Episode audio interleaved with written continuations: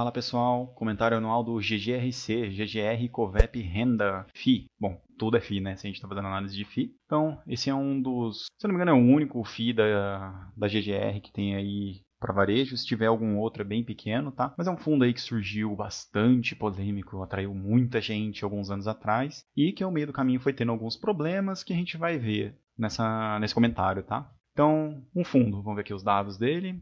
Mandato híbrido, ou seja, ele pode ser tanto renda quanto fazer ganho de capital. Isso é o que, prevê, o que, o regulamento prevê, tá, pessoal? Mas ele tem se comportado como renda. É, segmento logística. Aqui ele é logístico industrial. Ele tem, ele tem a classificação dos imóveis como oito imóveis logísticos e oito imóveis industriais, do tipo industrial. Mas o segmento dominante aí é logística, tá? Gestão ativa, taxa de administração 1,1% sobre o valor de mercado. Uma taxa razoável aí, vamos ver se está impactando. Então aqui a gente vem no modo paz, desce aqui, Despesas por receitas. Esse início do, do, fundo aqui a gente ignora, tá? Que ele foi surgindo aqui mais para 2018. Então ele vem rodando aí numa média aí por volta de 15, às vezes sobe. Então é uma, uma, uma despesa bem controlada, tá? Aparentemente a taxa de administração, apesar de estar aí acima de 1%, não está impactando tanto o resultado do fundo, a princípio, tá, pessoal? Então, o modo paz dele tá verdinho aqui, né? Então, o único critério que ele perde aí é pro, por tempo de IPO, foi em 2016, portanto, vai completar 5 anos aí esse ano, tá, pessoal?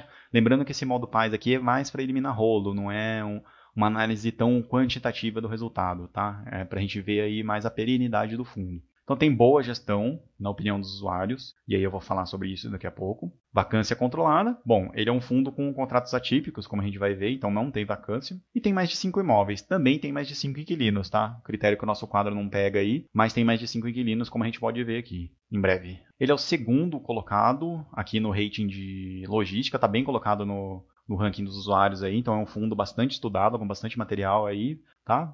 Várias discussões. Portfólio dele. Então ele tem. Aqui fala que tem 15 imóveis porque é setembro de 2020, tá? Então ele fez mais uma aquisição aí, tá com 16 imóveis. A gente pode ver aqui que são imóveis bem espalhados pelo Brasil, então tem uma diversificação geográfica bacana aí, tá, pessoal? E aqui, como a gente pode ver, são contratos atípicos longos, tá? A maioria vence há mais de 3 anos. Então, é um fundo que tem bastante previsibilidade com relação aos contratos, tá? E daqui a pouco a gente vai ver como ele passou pela pandemia. Então, a primeira queixa aqui que a gente tem, pessoal, desses imóveis é que alguns imóveis ficam meio que no fim do mundo, em algumas situações, tá? Em alguns lugares. Porém, ele tem alguns imóveis também bem localizados, tá? Por exemplo, esse daqui da Suzano, fica aqui no entroncamento da rodovia Dom Pedro com Anhanguera, aqui no interior do estado de São Paulo, tá? Aqui é uma importante região que tem malha logística que pode ir tanto aqui para para esse vale aqui de, entre São Paulo e Rio, como para São Paulo capital, interior aqui de São Paulo e também aqui em Minas Gerais, tá? Tanto que fica bem próximo aqui onde tem bastante galpão.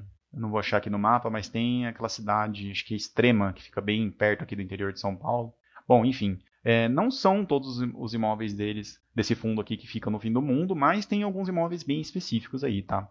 E aí a gente entra numa questão interessante aqui, pessoal. Como vocês podem ver aqui na aba FAQ, esse fundo, vamos achar aqui, ele tem alguns imóveis com opção de compra e venda. O que, que isso significa? Chegando no fim do contrato, dependendo do contrato, cada um, cada contrato tem seus detalhes, o inquilino pode comprar de volta o imóvel, ou o fundo pode exercer uma opção de venda e vender esse imóvel para o inquilino novamente. E o jeito que são estruturados esses contratos faz com que algumas pessoas achem que esse fundo ele tem uma estrutura meio que de CRI. Por quê? O inquilino, ao invés de vender, é, de securitizar os recebíveis dos imóveis para receber o dinheiro na forma de um CRI, esse fundo, esse inquilino vendeu o imóvel para o fundo e o fundo alugou de volta para esse inquilino. Há um, por um contrato atípico com cap rate um pouco maior do que a média do mercado, tá? E tem essa opção de compra no final. Então fica parecendo meio, que é uma operação securitizada. Eu sei que esse não é o termo correto, tá, pessoal? Mas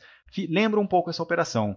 Então, é, o que, que, isso significa? Tem que ficar atento com um, o seguinte: esse fundo ele atrai bastante gente porque ele tem cap rate alto, tá? Então o pessoal acha que ele vai render mais e tudo mais. Mas tem que ficar muito atento que esses contratos podem trazer um risco maior, tá? Mesmo sendo um contrato atípico, pode ter um risco maior. Um exemplo, pessoal: durante a pandemia, deixa eu ver se eu acho aqui. Uh, eu acho que vai ter ir no resumo que o Fernando fez. Vamos ver aqui. Então aqui, pessoal, apesar de ser um contrato atípico, né, um contrato atípico teoricamente ter uma maior liberdade de negociação entre as partes, um dos inquilinos, no meio da pandemia, entrou com ação na justiça aí e suspendeu o pagamento por quatro meses, por medida judicial, tá? Então a gente pode ver aí que, apesar de ter a confiança do contrato atípico, tem um risco maior e a gente já viu que quando a situação fica feia, pode acontecer de não receber, tá? Isso vai acontecer com a maioria do portfólio? Não sei. As chances são que não aconteça com, com todos de uma vez, tá? Mas é um fator a se considerar aí, tá, pessoal? Se tem um cap rate maior, tem provavelmente um risco maior, tá? E aí, se tem um risco maior, a gente tem que ver a diversificação dele. Então, por enquanto, ele tem 16 imóveis, tá? Então tá com um número razoável aí. Uh, se tiver problema com um inquilino só, não vai ser tão relevante, tá? Apesar de alguns inquilinos terem um, um percentual aí considerável da receita. Então, esses contratos aí são reajustados a maioria pelo IPCA, alguns pelo INPC e só um percentual pequeno aqui, provavelmente um contrato só pelo IGPM, tá? Vencimento. Uh, começa a ter uma parcela significativa a partir de 2025, então, como a gente viu lá no quadro, é, são vencimentos longos, tá? Traz uma maior previsibilidade. E aí entra outra questão, pessoal. É, quando houver esse vencimento, pode ser que esse fundo vai tendo sua receita reajustada por anos, anos, anos, e aí chega lá no final do contrato, esse contrato ou o inquilino sai, ou ele é reajustado para baixo, assim como pode ser reajustado para cima, tá? Porque o contrato atípico ele é firmado numa realidade de mercado e vai sendo reajustado automaticamente. Pode ser que no vencimento a realidade de mercado seja outra, inclusive para baixo, o que pode impactar. Novamente, uma coisa para ficar atento nesse fundo é a diversificação dele, tá? Se ele vai se tornar um fundo mais diversificado e mitigar o risco individual de cada inquilino. Uh, outra coisa que aconteceu aqui em novembro, mais ou menos, teve uma emissão de cotas aí. Então tem caixa ainda, provavelmente está em negociação. Pessoal, essas negociações imobiliárias demoram, tá? Não seja o cotista chato que fica reclamando que tem centavo parado no caixa. Isso é normal, tá? Uh, menos de seis meses aí de, de emissão eu nem olho. A partir disso você pode começar a se preocupar, tá? Mas nem sempre esses atrasos ocorrem por culpa do gestor. Normalmente, às vezes você vai comprar um imóvel e o outro dono do imóvel exerce uma opção de compra, por exemplo, e a negociação acaba sem, sem que o fundo tenha controle sobre isso, tá? Isso é mais comum em shoppings. Dando uma olhada aqui na liquidez, então é um fundo bastante líquido, como a gente vai ver. Não está carregando. Uma liquidez aí maior que algumas ações. Não tem cotista relevante, tá? Então é um fundo pulverizado aí com quase 100 mil cotistas, está bem pulverizado. E aí, pessoal, outra coisa a se atentar aqui é a questão da governança, tá? Esse fundo teve um rolo aí em 2019. Algumas pessoas da equipe da gestão foram investigadas, se não me engano, foram até presas, tá? Por um outro motivo alheio ao fundo. Até onde a gente sabe, não atingiu a gestão do fundo, mas é um sinal para ficar atento aí. A gente sabe que, infelizmente, toda empresa grande tem esses problemas com corrupção. Não acho que as empresas listadas em bolsas não tenham isso, tá? Mas é um ponto a ser levantado aí. Quem quiser dar uma olhada nesse tópico aqui, governança, do que está aqui no mural do GGRC, para dar uma avaliada aí melhor, tá? Então, para finalizar, com relação aos resultados, tá? Resultados do fundo. Aqui, como a gente pode ver no comentário, esse fundo distribuiu um pouco acima do que ele gerou no ano. Então, pessoal, ele teve um resultado aqui de uh, total de receitas 66,4 milhões, total de despesas 11,6 milhões. Porém, ele distribuiu 63,3 milhões, tá?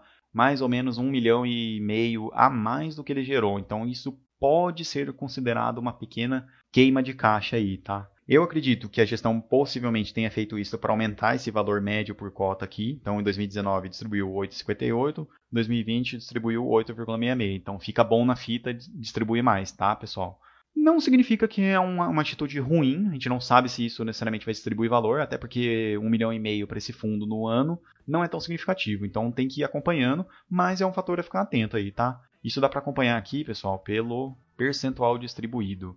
Aqui, no momento que a gente está fazendo essa análise aqui, ainda não tem os dados do último trimestre de, de 2020, tá? Mas a gente vê que ele já fez isso aqui no passado, aqui chegando a 100%, tá? Um pouco acima de 95, chegando a 100%, mas em 2019. Então, quando saiu o anual aqui de 2020, a gente dá uma olhada aqui também. E apesar de ter distribuído um pouco mais, a gente pode ver que assim, no anual como foram feitas novas emissões, acaba que imediatamente depois que a emissão é feita, aumenta a base de cotista, e aí de cotistas e acaba caindo um pouco o rendimento, tá? Mas novamente, pensando nos riscos desse, desse fundo e pensando que fundo não é igual empresa que gera crescimento constante também, as emissões são benéficas para diversificar e diluir o risco individual de cada inquilino, tá, pessoal? Então aqui numa uma olhada rápida aqui nos resultados, o último dado que a gente tem é do terceiro trimestre de 2020, com 14,4 milhões de receita, e resultado 11,7, tá? Vamos olhar o que aconteceu um ano atrás? 14,5, 13,7. Ele ficou mais ou menos estável aí, tá, pessoal? Mesmo com os diferimentos da pandemia e mesmo com aquele atraso, gerou mais ou menos o mesmo resultado no ano. O que, assim, considerando a crise que vários fundos passaram nesse segmento, é, é um ponto positivo para esse fundo, tá, pessoal? Então, aí, um fundo grande. O, o que peca nele aqui é a questão do histórico menor e essa questão da gestão aí, né, pessoal? Então, fica aí esses pontos para ponderação para cada, um, cada um poder analisar e decidir se o GGRC vale a pena ou não para o seu estudo, para a sua carteira. Até a próxima, pessoal!